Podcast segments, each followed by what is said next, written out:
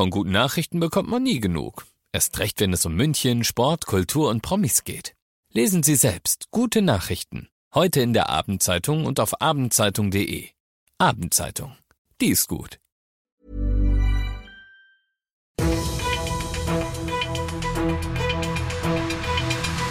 95 5 Charivari, das München Briefing, Münchens erster Nachrichtenpodcast.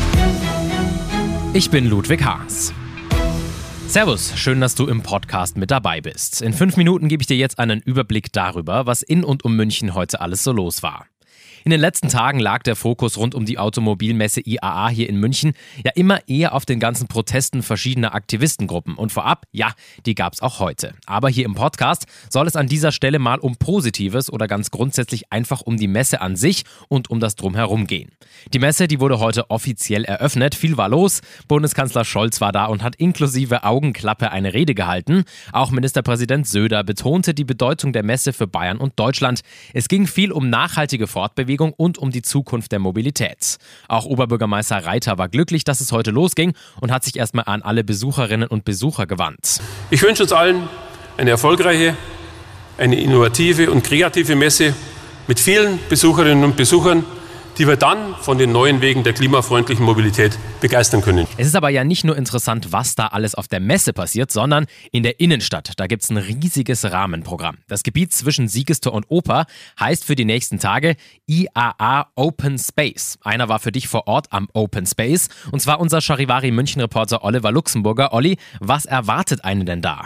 Ja, auf jeden Fall eine coole Veranstaltung. Ähm, hier ist viel Leben auf der Straße. Man kann das eigentlich am ehesten vergleichen mit so einem Street-Festival wie dem Zammerland oder Corso Leopold. Die gesamte Ludwigstraße ist von der Feldherrnhalle bis zum Siegestor gesperrt, ist eine Flaniermeile und da gibt es überall Eventflächen. Es gibt Foodtrucks, man kann was trinken, man kann sich hinsetzen in Chill-Out-Zonen, in der Residenz zum Beispiel, im Hofgarten, am Opernplatz und zwischendrin halt immer wieder die Autohersteller oder Mobilitätsanbieter von E-Rollern, von E-Autos, die sich hier präsentieren und ihre neuen Produkte zeigen. Das Ganze ist weniger eine Automesse als eine, ja, ich würde mal sagen, Action- und Erlebnis-Area und es sind auch wirklich Tausende von Leuten unterwegs hier. Und das ist bewusst getrennt von den Fachbesuchertagen, die draußen ausschließlich auf der Messe in Riem stattfinden. Vielen Dank, Charivari München-Reporter Oliver Luxemburger, für die ganzen Eindrücke. Dass es als Student oder Studentin in München oft alles andere als einfach ist, eine Wohnung zu finden, insbesondere wenn man extra fürs Studium in die Stadt zieht, das ist ja jetzt kein ganz neues Problem. Eine Umfrage des Zentrums für Hochschulentwicklung aus diesem Jahr zeigt sogar, ein Drittel aller Studierenden in der Stadt wohnt immer noch bei den Eltern.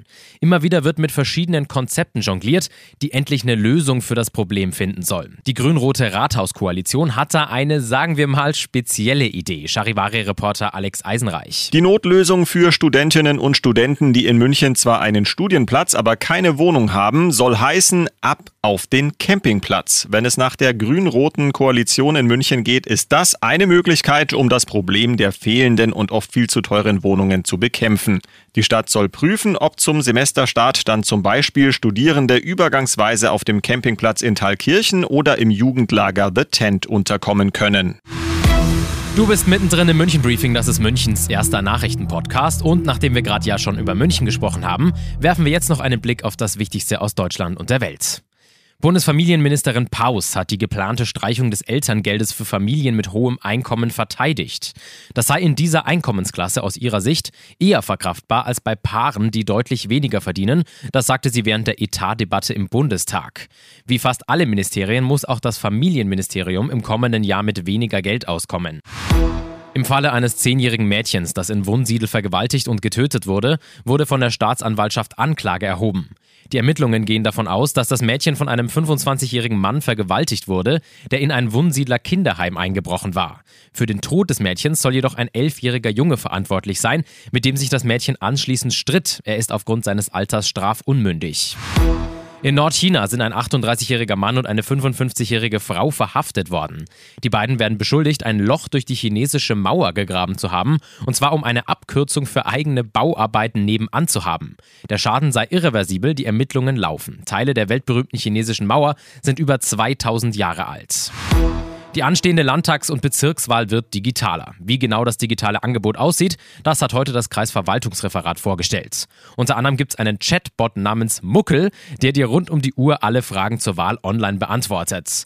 Wahlhelfer können Unterlagen online einsehen und du kannst zum Beispiel auf einer Online-Karte vorher schon die Wahlräume einsehen. Allein durch die digitalen Schulungsunterlagen für Wahlhelfer werden rund 660.000 Blatt Papier gespart. In diesem Sinne, ich bin Ludwig Haas und ich wünsche dir noch einen wunderschönen Feierabend. Ciao.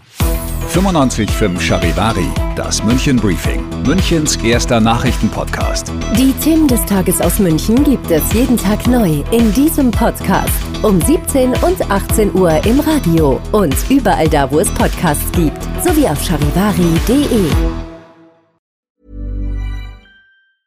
Planning for your next trip? Elevate your travel style with Quince. Quince has all the jet setting essentials you'll want for your next getaway, like European linen premium luggage options, buttery soft Italian leather bags, and so much more. And is all priced at 50 to 80% less than similar brands. Plus, Quince only works with factories that use safe and ethical manufacturing practices. Pack your bags with high-quality essentials you'll be wearing for vacations to come with Quince. Go to quince.com/pack for free shipping and 365-day returns.